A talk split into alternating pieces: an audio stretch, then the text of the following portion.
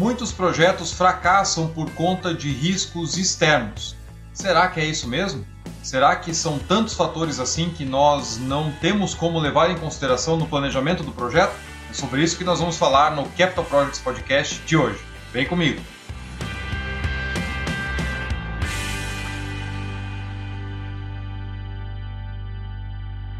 Olá, amigos do Capital Projects Podcast. Eu sou o André Schoma e estou aqui para mais uma conversa aberta sobre os desafios da gestão de projetos de capital. Entregar um projeto dentro do prazo, dentro do custo, com qualidade e principalmente com segurança, nós sabemos que é um grande desafio, não importa o porte do projeto ou a sua complexidade. E nós costumamos ouvir muito que os projetos estão sujeitos a fatores externos. Ou seja, não importa o quanto a gente planeja um projeto, sempre existirão situações onde a equipe não tem controle e isso pode ser a maior parte das causas de fracassos dos empreendimentos. Então, qual que é o nosso desafio aqui? Entender o que de fato é um fator externo, o que, que pode ou não ser incluído dentro do planejamento para que eu aumente a minha assertividade. Por que isso? Porque muitas vezes o que a gente escuta como fator externo dentro de alguns projetos que não foram bem, na verdade são questões que foram criadas ou negligenciadas internamente. Então, se eu consigo antecipar essas situações ou ter algum outro mecanismo de controle ou de melhora de planejamento que me evite ou mitigue esse tipo de problema, eu vou ter uma taxa de sucesso maior. Então vamos juntos nessa conversa sobre como eu devo considerar, ou o que eu devo considerar como fator externo e o que, que eu consigo fazer internamente no projeto para aumentar as minhas chances de sucesso. Em primeiro lugar, é importante nós colocarmos que fatores externos ou riscos externos são todos aqueles que estão fora do controle não só da equipe, como da empresa executora. Então, não é o fato de eu ter uma demanda que vem de um outro departamento da minha empresa, que vem com um requisito novo para o projeto de forma tardia, que isso é um fator externo. Não é só externo à equipe, é externo à empresa. Porque eu preciso né, considerar todos os stakeholders, todas as áreas ali de fato envolvidas na hora de fazer o planejamento. Então, vamos considerar aqui que são situações que estão fora do controle da empresa ou a partir de um certo patamar, como nós vamos discutir, aquilo pode ser considerado algo imprevisto. O que, que nós costumamos ver como fatores apontados co como comuns de fracasso em projetos em relação à parte externa, né, esses riscos externos? A questão de licenciamento ambiental, obtenção de alvarás, aprovações, tudo aquilo que faz parte do ambiente regulatório e que está fora do alcance da equipe do projeto, a equipe não tem controle sobre esse processo. Vai falar bastante disso. Questões de mau, mau tempo, um tempo, é, né, condições climáticas extremas, muito além daquilo que poderia ter sido previsto. O escalation, ou a inflação do projeto, a escalada ou aumento de custos para as categorias específicas que eu preciso para o meu projeto, mão de obra, aço, concreto, alumínio, equipamentos, etc. A parte cambial, que costuma andar muito junto também, porque eu tenho vários componentes importados ou equipamentos importados num grande projeto, e aí o câmbio tem grande influência, e assim por diante. Bom, eu fiz uma pesquisa no meu LinkedIn há algumas semanas, e vocês sabem que algumas vezes quando eu faço pesquisa é porque está para sair alguma coisa dentro do podcast, e eu quero ver se o que vocês me respondem faz sentido com aquilo que está sendo discutido, ou é uma prévia para depois falar com algum convidado. E aí eu coloquei lá quatro opções, vocês sabem, para quem acompanha lá o LinkedIn, que o LinkedIn não é a melhor maneira de se fazer uma enquete, porque ele só permite que você coloque quatro alternativas. Então eu sempre conto muito com os comentários de vocês para trazer mais elementos. E aí o que, que eu coloquei lá? Olha só. Ambiente regulatório ou licenciamento, atrasos de fornecedores, escalation ou outros. Como falei, eu não poderia colocar mais, então pedi para as pessoas colocarem nos comentários. Como é que ficou a votação? O que, que vocês acham aí? Quem será que ganhou disparado? Que ganhou disparado foi o atraso dos fornecedores, com 48%. As pessoas apontarem 48% do tempo. Licenciamento regulatório 35%, escalation ou outros 9%. Então ficou bem na frente o atraso de fornecedores. E aí, Eu vou já voltar nesse ponto, mas aí dentro dos comentários foram trazidos vários aspectos. Então, assim, um deles é a gestão de pleitos ou problemas com pleitos com contratadas. Outro, problema na qualidade da engenharia, a performance ou a qualidade das empresas de engenharia contratadas para o projeto. Teve um caso, até o meu amigo Farrá, que está lá na África, eu já entrevistei ele aqui falando de ambientes complexos, né? Projetos em ambientes complexos. É, ele citou golpe de Estado. Ele passou por isso recentemente. Está lá com uma carteira de projetos da UNOPS e aí teve um golpe de Estado no país. Então aí realmente o fator externo que você não tem controle nenhum. Outro foi é, mudança no escopo iniciada pelo cliente ou falta de inserção e outro risco falta de inserção de questões de impactos regulatórios dentro do escopo do projeto uma outra pessoa citou né, mudança de escopo e problema nos desenhos de engenharia. Uma outra, maturidade das contratadas. Ainda de novo, olha, imprecisão em definição do escopo. Um outro ponto, a fragilidade do Brasil em termos de investimento de capital pelas flutuações econômicas mundiais, ou seja, a gente costuma ter picos e vales muito mais acentuados aqui com qualquer coisa que aconteça lá fora. Isso tem um impacto em câmbio, tem um impacto no escalation, tem um impacto na no apetite das empresas de investirem, e isso vai afetando toda a cadeia dos nossos projetos. A parte de planejamento dos próprios owners em relação a como fazer o planejamento, executar o projeto e depois muitos problemas que acontecem precisam ser pagos na frente com consertos desses projetos e aí aquela coisa que a gente sempre fala, né, que dinheiro para planejar nunca tem, mas tem para fazer remendo restrições orçamentárias combinado com altos juros para captar recursos, gerenciamento integrado de processos de gestão ou falta de e insegurança jurídica brasileira. Esse é um ponto importante. Qual que é a minha leitura em relação a isso tudo? Longe de querer ser aqui qualquer dono da verdade. Mas a gente precisa separar, como eu falei no começo, muito bem o que é externo e o que não é. Então eu coloquei de maneira proposital, como eu falei para vocês dentro da enquete, atrasos de fornecedores como sendo um fator externo.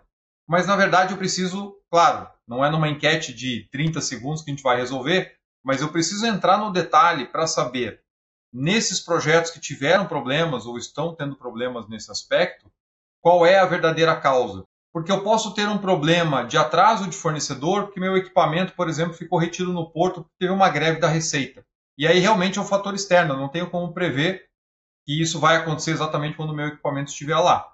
Agora, se eu considero no meu projeto que o prazo de fornecimento desse equipamento está muito agressivo, porque é a data que eu preciso e não o período que normalmente leva para você importar esse tipo de equipamento e liberar na alfândega, aí eu já estou me colocando em risco. Ou seja, esse fator ele não é externo, ele é interno. Foi uma decisão interna considerar um prazo mais enxuto. Então isso precisa ser avaliado. É um ponto em relação a fornecimento. Quando eu falo de serviços, podem acontecer fatores externos? Podem. De repente eu faço toda a minha seleção de fornecedores e eu tenho um grande fornecedor ali que está no caminho crítico e começa a passar por problemas financeiros e aí começa a atrasar a obra. Algo que é mais difícil ter controle. Mas aí a gente tem que voltar um passo atrás também. Como é que foi o seu processo de escolha desses fornecedores? Se você foi sempre pelo mais barato, se você não considerou o histórico recente da empresa, se você não checou saúde financeira, se você não mergulhou em detalhes nas certidões negativas, né? se você não pediu as negativas, não viu a questão trabalhista como está, você, mais uma vez, está se colocando dentro desse risco. Ao contratar uma empresa de menor estrutura para um escopo maior, ela tende a ter um menor né, poder de manobra em caso de problemas do que uma empresa que tem uma estrutura maior, por exemplo. E aí eu contrato a de menor estrutura porque o custo dela é menor, e aí eu fico sujeito a esse tipo de problema. Então, uma coisa que precisa ficar muito clara aqui: quando a gente fala que o problema é externo por conta de fornecedor, na maioria das vezes esse problema nasceu internamente e eu estou tentando terceirizar a culpa.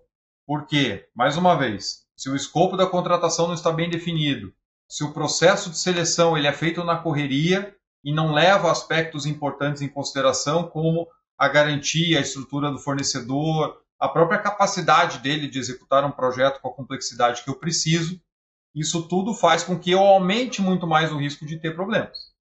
E aí, quando ele acontece, mais uma vez, ele não é um fator externo, fui eu que escolhi, foi uma decisão de gestão seguir por esse caminho. E aí várias coisas se desdobram. Um ponto que apareceu nos comentários, a gestão de pleitos. Eu, particularmente, teve outros comentários nesse sentido lá no post, eu não considero gestão de pleitos como questões externas. A não ser que você tenha claramente uma situação onde o contratado está agindo de má fé, querendo te causar algum problema.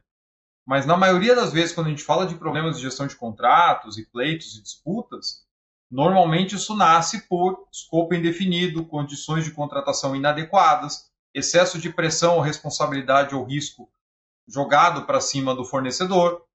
Mais uma vez, eu crio o campo para que os problemas aconteçam. E aí, isso não é um fator externo. Concorda comigo? Eu quero ouvir muitos comentários de vocês, né? É lá no LinkedIn, no Instagram, depois desse episódio, se você ouviu, concordou, discordou, coloque lá no post, normalmente que eu faço quando eu lanço o episódio. Que é importante a gente estressar esses pontos, porque senão eu tenho sempre essas duas maneiras de enxergar o negócio. Ah, meu, meus projetos, na maioria das vezes, não vão dar certo, porque eu sempre estou sujeito a fatores que eu não consigo controlar. Essa é uma visão.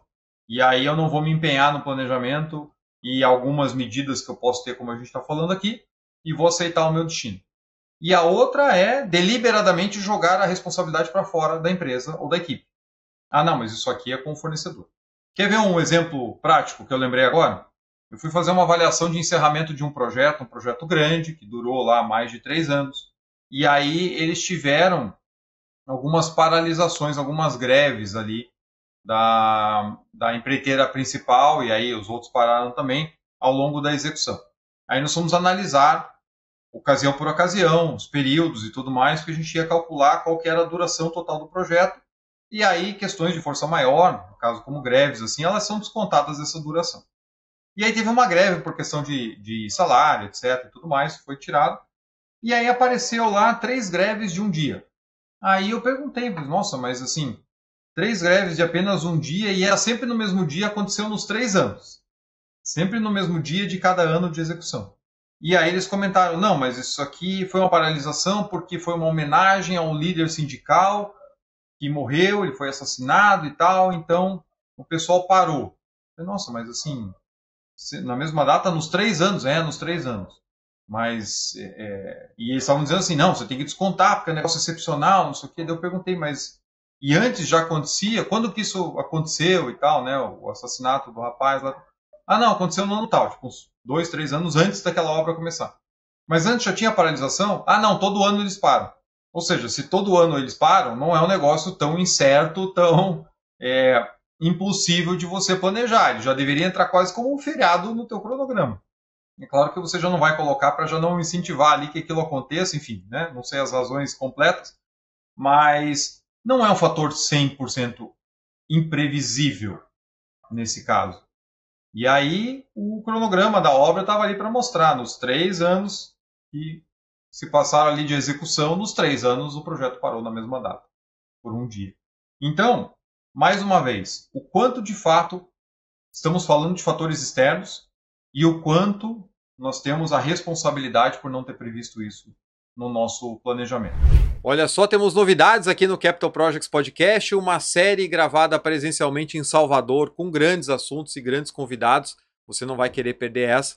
A gente vai falar de mobilidade urbana, de robótica, de inovação, de construção, de viagens de veleiro ao redor do mundo. Vamos falar de produção de mega shows e muito mais assuntos. Eu tenho certeza que você vai curtir, então fique ligado aqui no Capital Projects Podcast. Eu espero você. Vamos pegar um outro ponto. Nós falamos aqui de questões de fornecimento, quando fala de fornecedor, ou prestador de serviço, empreiteiro, etc. Um outro ponto que apareceu bastante de maneira repetida ali nos comentários, que foi a falta de qualidade dos projetos de engenharia. Isso é uma coisa que né, faz um pouquinho de tempo que eu estou em projeto, tenho certeza que você que está me ouvindo do outro lado aí também, e é uma constante. A gente tem passado por alguns picos de falta de qualidade? Talvez. Hoje eu escuto muita reclamação dos contratantes em relação a qualidade dos modelos em BIM, que hoje praticamente todo projeto é, né, como falei, contratado já em BIM. Só que do jeito que já faltavam projetistas experientes no mercado para fazer o projeto em 2D, agora no 3D é a mesma coisa, porque você precisa ter experiência e precisa ter a fluência nas ferramentas. Então, com o boom muito súbito de a grande parte das contratações passarem a ser em BIM, que já virou padrão de mercado, você pode ter criado aí um gap ainda maior. Mas problemas de qualidade na engenharia é uma coisa que nos acompanha desde sempre. Como é que eu faço para resolver isso? Mais lá atrás, algumas décadas atrás, as empresas costumavam ter seus setores de engenharia com uma equipe mais robusta, no sentido de ter mais profissionais que faziam o trabalho de cheque de qualidade dessa documentação, a não serem projetos excepcionalmente grandes, onde a equipe interna não daria conta, teriam um apoio externo, né? tinha um apoio externo. Mas uma boa parte da engenharia era conferida pelas equipes internas, com fluxos muito claros de aprovação e tudo mais. Hoje a aprovação continua sendo do contratante, mas o quanto de fato existem equipes em número suficiente para dar conta de checar a qualidade do projeto de engenharia? Porque ele vai vir com problemas seja no 3D, seja no 2D, enfim, ele sempre vai ter algo a ser corrigido. E aí as empresas não têm mais essa capacidade já faz tempo. E aí a gente vê o que? Projetos aprovados em lotes, projetos aprovados por decurso de prazo, certo? Você tem lá na ferramenta X dias para verificar, se não verificou, ele vai para aprovação automática. Na maioria das vezes não, ele fica ali retido, e aí depois a pessoa entra lá uma vez por mês e libera um lote de 150 pranchas, que obviamente ela não teve tempo de ver todas, e assim vai. Uma saída que está sendo usada para isso mais frequentemente em períodos mais recentes é fazer um peer review. Você ter uma outra empresa checando, mas muitas vezes o escopo do peer review não é checar a qualidade do documento, e sim checar as premissas de projeto e as memórias de cálculo e verificar a aplicação das normas, etc. Então, peer review costuma ficar mais nessa linha. O que outras empresas fazem também é alocar mão de obra de engenharia através de contratos terceirizados de cessão de mão de obra para que esses profissionais façam o cheque dos projetos. Então, pelo menos substitui uma parte ali dessa, dessa obrigação ou dessa responsabilidade. Eu digo uma parte porque, mais uma vez, por que é tão importante o papel do Owner Team dentro da definição, dentro da fase de FEL do projeto, dentro da definição da engenharia? Porque é quem mais conhece da parte de operações que mais conhece as dores daquele mercado, daquela planta onde o projeto vai ser implantado, e é quem mais consegue dar aporte de qualidade dentro de uma revisão de engenharia. Então, de novo, problemas de qualidade de engenharia não são fatores externos ao projeto, só porque a engenharia é, é da contratada, porque você tem a obrigação de garantir a qualidade disso internamente, de qualquer maneira. Um fator que atrapalha ou aumenta a probabilidade desse, dessa falta de qualidade acontecer é, como eu já falei, a contratação pelo menor preço. No caso da engenharia, a gente ainda tem, né, mesmo com grandes empresas e tudo, ainda tem os problemas de qualidade, etc. Então, a questão que mais pega, na verdade, é a falta de tempo adequado para o desenvolvimento dos projetos e o excesso de mudanças. Os projetos carregam aquela imaturidade que a gente fala tanto do FEL1 para o FEL2, do FEL2 para o FEL3. Eu estou na básica mudando coisas de conceito. Eu estou na detalhada alterando muita coisa porque eu fiquei muito macro no nível de definição do fornecedor dos principais equipamentos e aí de acordo com o DF pode mudar muita coisa em cascata dentro do projeto. Então, eu crio um ambiente muito complexo. Eu estou mudando com muita frequência e deixa um prazo para engenharia muito curto. E aí, para piorar, eu não tenho um cheque de qualidade adequado lá no final. Então, essa soma de fatores é que costuma trazer problemas na engenharia e não apenas a falta de qualidade do fornecedor. E, mais uma vez, vão passar coisas. Né? Não é que a gente não consegue fazer bem, tem todo um processo para isso. Tem um processo de garantia de qualidade da engenharia para que a engenharia saia bem também. Então, tem o papel do owner aí tanto na parte de planejamento, para dar tempo e ter recursos internamente para poder fazer esse cheque, não ficar mudando o escopo o tempo todo, e aí sim fazer o controle de qualidade que a engenharia entrega. Então eu discordo que a falta de qualidade dos projetos é um problema externo ao projeto. Isso é, é de novo, a gente escuta isso em todo o projeto. Se eu escuto em todo o projeto, não é uma surpresa, não é algo que não possa ser considerado, não é um fator que pega todo mundo ali desprevenido. Certo?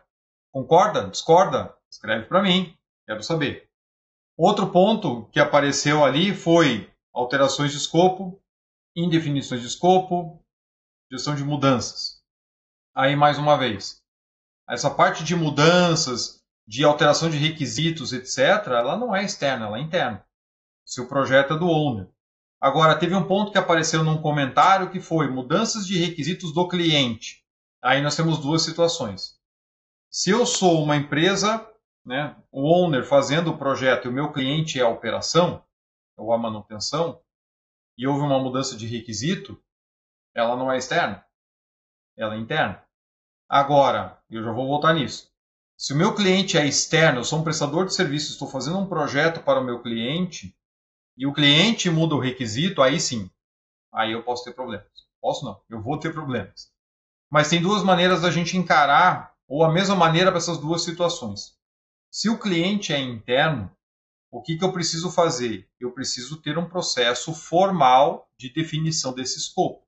O levantamento dos requisitos, a transformação daqueles requisitos numa declaração de escopo, a transformação daquela declaração de escopo num projeto de engenharia. E cada uma dessas etapas tem que ter a assinatura do cliente. Por isso que a gente fala que operações de manutenção precisam estar dentro da equipe do projeto, aprovando escopo, aprovando engenharia, estando junto na responsabilidade desse desenvolvimento. Então, se eu fiz isso tudo uma maneira, né, de uma maneira mais superficial e não busquei a formalização das aprovações, não fui atrás que o pessoal não vinha participar de reunião, ou peguei o sign-off, a aprovação de alguém que não tinha poder de decisão do lado do cliente, eu estou de novo criando o mesmo problema. Vamos para a situação do cliente externo. O processo é o mesmo. Se eu não tenho uma formalização clara com esse meu cliente externo dos requisitos e do escopo, a hora que ele resolve mudar, e ele pode mudar, eu tenho claramente o impacto mapeado. E isso tem que ser considerado na estimativa de custo, na estimativa de prazo, certo? Então, olha, vou precisar de mais um mês para entregar e vai custar mais X para incorporar essa, essa alteração. Então, não é que o projeto não pode mudar, mas você tem essas mudanças sob controle. Mas, se você falhou com esse cliente no detalhamento do escopo e na formalização desse escopo, aí você tem um problema. Só que não dá para a gente dizer que o problema é 100% externo, ou seja, ele vem de fora, mas eu criei uma situação que me colocou agora num ponto difícil, porque eu não tenho tantos elementos quanto eu deveria para cobrar ele dessa alteração, certo? Então, mais uma vez, a formalização, a importância de eu seguir os processos, porque eles nos dão a segurança que o projeto vai ter as informações necessárias a partir dali, e que as partes interessadas, as partes envolvidas, estão também comprometidas com aquilo. Eu acho que eu já contei aqui no canal que uma vez eu estava conversando com um gerente que lida com projetos muito grandes e aí me chamaram para falar com ele porque a gente estava fazendo uma melhoria de processo na empresa e aí o problema estava na declaração do escopo, porque a declaração do escopo ela aparecia no processo deles na fase de FEL 3. E aí eu trouxe para o time, falei, olha, a declaração do escopo ela não é uma entrega de FEL 3, é uma entrega de FEL 2. Inclusive, como já falei várias vezes aqui, um dos grandes problemas que a gente tem em FEL 2, de forma generalizada, é que o escopo não está bem identificado. Você tem que ter essa declaração assinada em FEL 2. E aí me chamaram para conversar com esse gerente. E aí a gente começou a conversar, né, vamos falar sobre a declaração do escopo e tal. Ele, ah, eu acho ótimo, porque eu não concordo da maneira com que está no nosso processo hoje. E eu na hora pensei, ufa, que bom, né? A reunião vai ser tranquila, porque assim, ele também acha que está no lugar errado. Aí ele emendou, assim, declaração de escopo deveria sair no final do projeto detalhado. Aí eu quase caí da cadeira. Mas como assim no final do detalhado? Ou seja, lá na execução já, se eu estava dizendo que tinha que ser uma fase antes, ele está dizendo que é uma fase depois. Aí ele, não, porque se eu pego isso assinado no FEL 2, imagine o quanto vão me cobrar para que eu entregue aquilo que está lá. Eu pensei, mas não é para isso mesmo que a gente tem que fazer declaração de escopo no VO2 e tem que assinar a declaração de escopo? Agora, claro, eu entendo a parte dele, porque qual era o problema que acontecia com ele especificamente, assim, naquele setor daquela empresa? Os clientes que demandavam os projetos dele, porque ele era do setor de engenharia, mudavam os requisitos o tempo todo. Então, claro que ao ter um escopo diferente no projeto detalhado daquilo que tinha lá no conceitual, vai gerar questionamentos a ele. Por que, que você não está fazendo o escopo que foi combinado lá atrás? Só que o combinado lá atrás, quem mudou várias vezes foi o cliente, certo? Mas nesse caso, como eu falei, o cliente era interno e você tem maneiras de reduzir isso. É chamar o cliente assim, gente, para que lado a gente vai? O escopo muda, na maioria das vezes, pelo projeto estar imaturo. Então, se ele vai passando de uma fase para outra carregando em definições, ele vai mudar o escopo. Se eu tiver mais rigor e disciplina no cumprimento dos processos, e de novo, não porque a gente adora a burocracia, adora fazer planos para lá e para cá. Não é por isso. É para justamente garantir que as definições estejam conversando com todas as disciplinas do projeto e que esse desenvolvimento tenha a sincronia necessária para não gerar retrabalho, para não gerar estimativas que são inexequíveis depois e assim por diante. Quem nos acompanha aqui já ouviu isso muitas vezes. Então, essa formalização é extremamente importante para você garantir que as pessoas pararam para pensar naquilo que elas querem de fato, estressaram o problema, as alternativas, os requisitos, para depois se comprometer com o que vai ser entregue. Um outro caso que eu passei um tempo atrás, trabalhando dentro de um cliente, fazendo um outro tipo de trabalho, a equipe estava se queixando que um determinado projeto que eles tinham corrido para implantar, no momento que chegou para contratar para execução, então chegou a demanda da operação, urgente, urgente, vai para a planta, preciso disso. Aí eles largaram tudo, saíram correndo, jogaram no mercado, reuniões e tal, e aí vamos para a contratação. Quando eles iam fechar o contrato, eles fizeram análise técnica das propostas e passaram para a operação dar ok. Olha, me dá ok no escopo que vai ser entregue para ver se está de acordo com o que você precisa, porque agora nós vamos para o mercado, era um negócio urgente e tal. Quando subiu para a operação, a operação olhou e falou assim: não, pode deixar, a gente já resolveu de outro jeito. Ou seja, qual que é a real visão da necessidade daquele projeto ou daquele escopo, certo? Então não deixe de envolver as partes, porque muitas vezes a equipe de projeto ela é uma prestadora interna de serviços. Você entrega o ativo não é para você mesmo. Você entrega o ativo para operação, para manutenção ou para um cliente externo.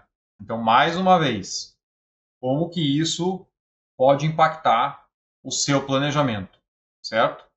Então, a gente já viu aqui que tem vários pontos aonde eu preciso agir como é, uma, fazer uma análise de riscos, verificando se de fato fatores externos são externos mesmo, e ainda que sejam, o que, que eu posso fazer internamente para poder reduzir esses problemas. Tá? Então, assim, tem casos que podem acontecer. Não vou falar da pandemia, porque a pandemia, assim, né, cisne negro muito claro. Assim, algo que aconteceu que pegou o mundo inteiro de surpresa e ninguém tinha a menor ideia da consequência que, que viria. Mas, se você faz, por exemplo, um planejamento de entrega de um grande equipamento que vem lá da China, da Europa, etc., e aí naquela semana que está acontecendo o transporte, ou que está iniciando o transporte, acontece aquele caso que a gente viu aí um tempo atrás do fechamento do canal de Suez porque um navio atravessou e ficou encalhado, de fato você não tem o que fazer. Faltou container, faltou transporte, que parou talvez um terço do transporte marítimo do mundo aí começou a sofrer atraso em cadeia. O custo de shipping né, foi lá para cima de maneira instantânea demorou muitos meses para poder voltar aos patamares anteriores e já não está nada bom, certo? Que com a pandemia sofreu um pico muito grande. Então aí sim a gente vê que é um fator externo.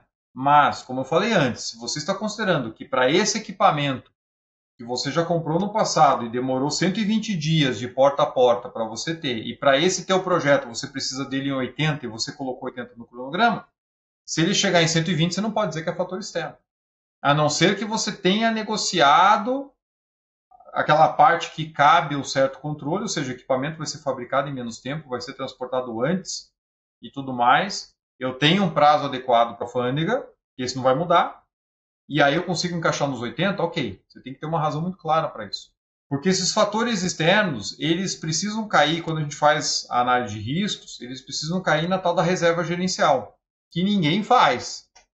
E na prática ninguém faz. O que, ou seja, o que é reserva gerencial?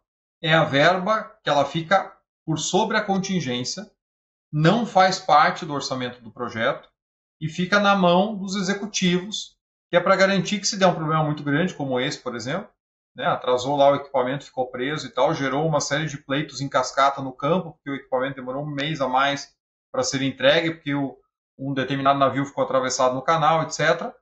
Ou teve uma greve da Receita, e você vai ter que pagar mais X milhões de pleito de hora parada por conta da consequência da, do atraso na entrega, porque o equipamento não chegou, os montadores não puderam seguir, gerou um efeito em cadeia.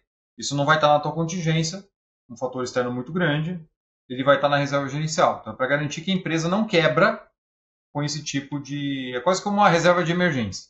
A gente não vê as empresas categorizando isso. Porque, como normalmente as empresas de capital intensivo elas estão lidando com uma carteira muito grande de projetos e elas têm uma condição de se autofinanciar ou buscar dinheiro no mercado, se acontecer um problema grave aqui ou ali, elas conseguem, de certa forma, colocar dinheiro e fechar aquele buraco.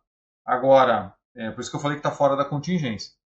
Mas o quanto, mais uma vez, eu estou ou não facilitando ou dificultando os determinados fatores externos. Quer ver? Até pela questão do licenciamento, que também é outra polêmica. Nós temos algum tipo de ingerência, algum tipo de pressão que a gente pode fazer em cima do órgão ambiental? Não. O prazo da análise ele vai ficar fora do nosso controle. Porém, mais uma vez, a gente precisa trabalhar com as lições aprendidas, precisamos trabalhar com dados de projetos anteriores. Quanto tempo levou os últimos processos de licenciamento? Que tipo de interação teve nesses processos? Que tipo de feedback aconteceram nesses processos? Quantas vezes o órgão ficou em dúvida em relação àquilo que estava sendo apresentado?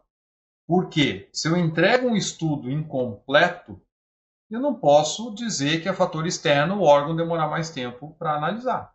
Agora, se eu já considero, pela minha experiência ou com as consultorias devidas aí, já considerei dentro do meu escopo e do meu planejamento tudo que pode ser pedido de contrapartida, o que, que normalmente para esse tipo de projeto aparece, o que, que o órgão vai se preocupar na hora de avaliar o escopo do meu projeto, as condições de execução, etc. E eu deixar de maneira extremamente clara, colocar itens que eu já estou colocando dentro da engenharia para poder reduzir o impacto seja da minha implantação, seja da minha operação. Então, se eu faço isso, eu facilito o trabalho de quem analisa. Resolvo 100% do problema de atrasos? Não. Mas eu resolvo aquilo que acontece de atraso por culpa minha. E eu já vi caso de projeto que foi no órgão, colocou, protocolou projeto, passou seis meses, voltou no órgão com outro pacote, falou assim, substitui, por favor, porque a gente mudou o escopo. Passou mais seis meses, voltou de novo para fazer um novo protocolo. E aí, nessa ocasião, o secretário estava lá. Quando avisaram eles, olha, o pessoal da empresa X está aí, está mudando o projeto de novo, ele falou assim, chama eles aqui para conversar. Aí o pessoal foi, sentou na sala, ele falou assim, vamos fazer o seguinte, vamos combinar um negócio? A hora que vocês resolverem o que vocês querem fazer, aí vocês nos avisam, aí eu mobilizo os técnicos para de fato analisar o projeto. E toda vez que eu estou quase concluindo a primeira análise, vocês vêm aqui e colocam uma mudança de escopo. E aí eu não consigo vencer nunca. Você sabe que os, os recursos são super escassos, eu estou cheio de processo aqui para analisar, eu não posso ficar analisando três vezes o mesmo projeto só porque vocês estão mudando de escopo. Então esse, claro que é um exemplo talvez extremo, mas é muito claro de que, poxa, eu não posso depois reclamar que o meu licenciamento não sai. Ou, se em outros processos normalmente demora um ano para sair a minha licença, por que, que nesse próximo projeto eu estou considerando seis meses? Só porque é o prazo que eu preciso para o diretor ser atendido na data de entrega do projeto? O papel vai aceitar tudo, mas na prática vai atrasar. E daí a gente vai virar o dedo pro órgão ambiental e dizer assim, ah, não, mas a culpa é externa.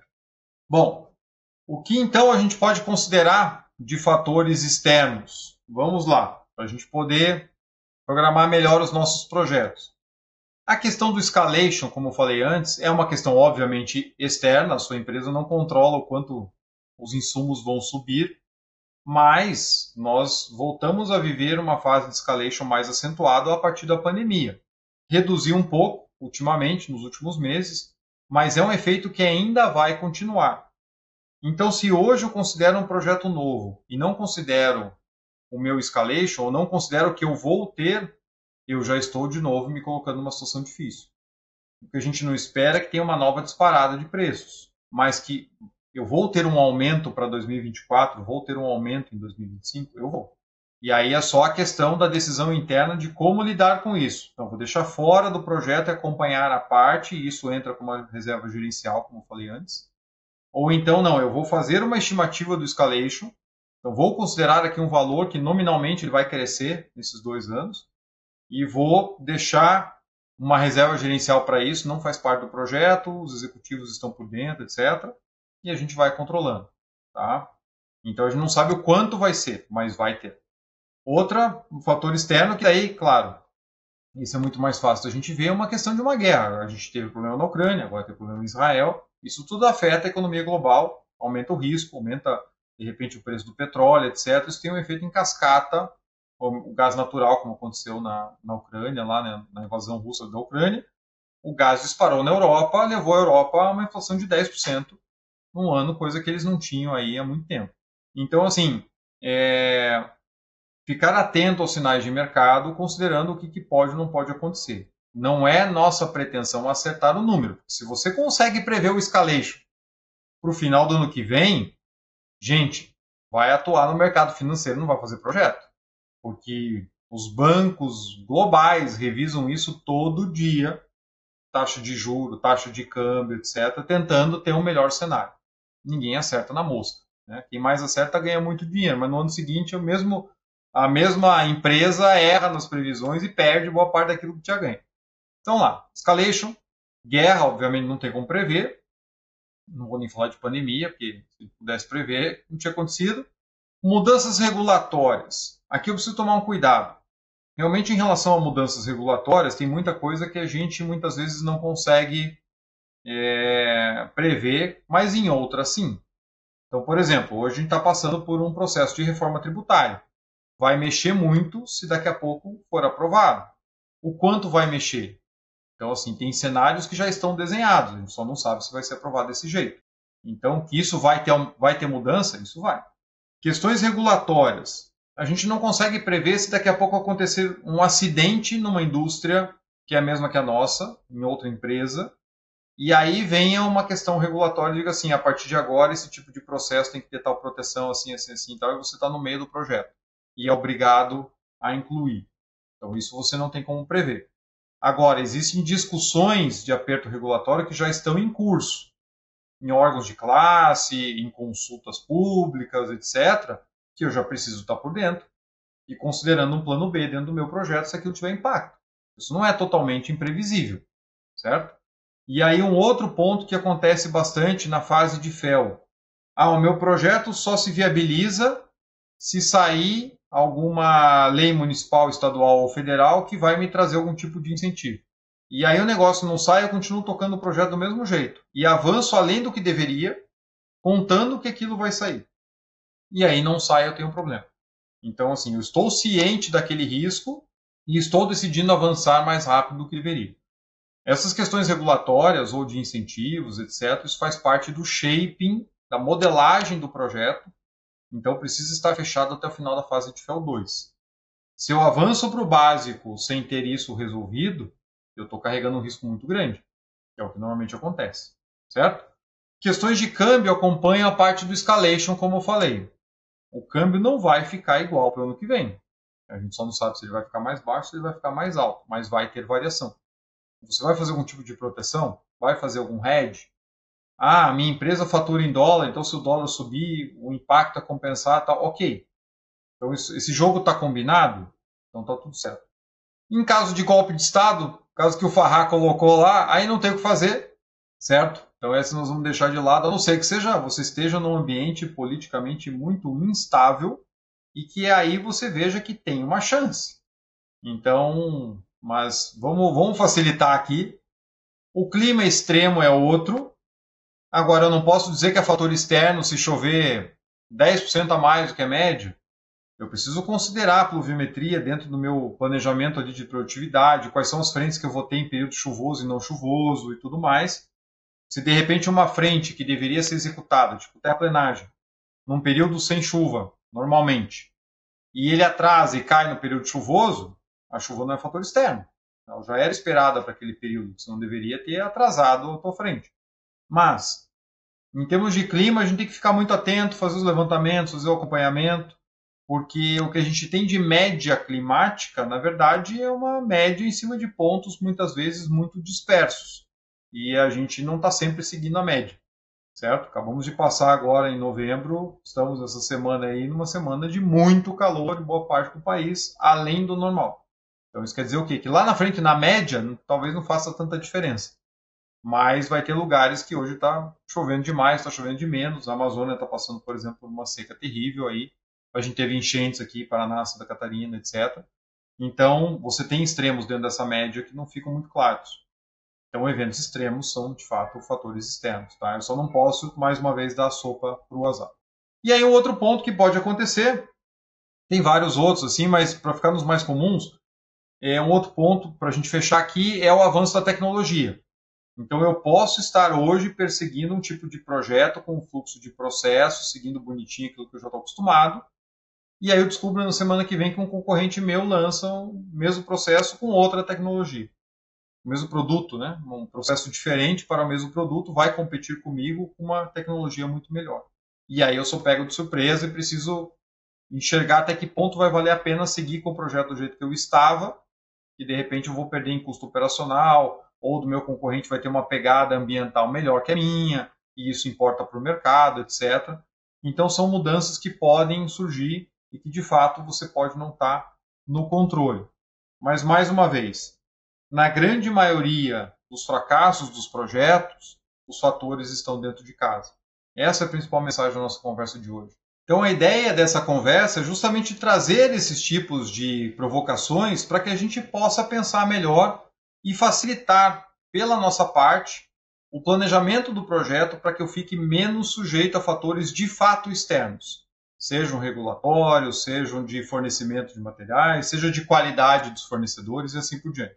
Então, mais uma vez, analise de fato os fatores de fracasso dos projetos que não deram certo, que você tem na sua carteira, que você teve no passado, os problemas que você passou. Vamos usar bem as lições aprendidas dos, dos empreendimentos. Que a gente tem muita coisa que a gente consegue sim fechar esse loop do PDCA e melhorar o nosso planejamento para não ficar tão sujeito a questões tanto internas como externas. Então cuide que nem sempre um fator externo é tão externo assim. Bom, Espero que você tenha curtido aqui a nossa provocação. Eu quero ouvir muito, ou ler muito seus comentários lá no LinkedIn em relação a isso. Você concorda, discorda. A gente está aqui para trazer é, essas provocações e escutar bastante do mercado para ver aquilo que é mais aderente ou menos aderente. A gente tem muita novidade bacana vindo por aí. A gente vai começar a colocar aqui uma série que eu gravei presencialmente em Salvador, que ficou excelente. Eu tenho certeza que vocês vão curtir. No começo do ano que vem também a gente tem a primeira turma de 2024 do curso GPI FEL, Gestão de Projetos Industriais com o uso da metodologia FEL. A gente está rolando aí com a turma de 2023, com as lives, com as masterclasses, então tem sido fantástico. A gente vai abrir em janeiro, fique ligado, porque a gente só abre por uma semana a inscrição. Em janeiro vai abrir a nova turma. Eu espero vocês lá. Quero agradecer também aos membros do nosso canal que contribuem aqui mensalmente através do Catarse para que a gente possa manter o canal no ar se você ainda não é associado, eu te convido a ser associado. Eu deixo sempre o link aqui na descrição desse episódio. Obrigado a todos que acompanham o canal. Muito obrigado pelos feedbacks que eu tenho recebido. Olha, eu preciso parar um dia aqui, pegar alguns, selecionar de fato, porque alguns têm me deixado verdadeiramente emocionado. Assim. É muito bacana ver o quanto o programa chega em profissionais que estão buscando esse tipo de conteúdo. E se isso está sendo importante para você, escreva para mim, que é isso que mantém o canal no ar.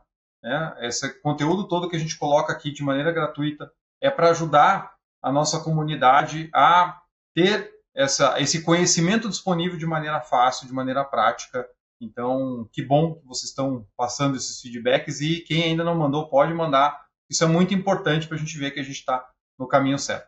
Ok? Eu espero vocês aqui na semana que vem. Um grande abraço e até a próxima!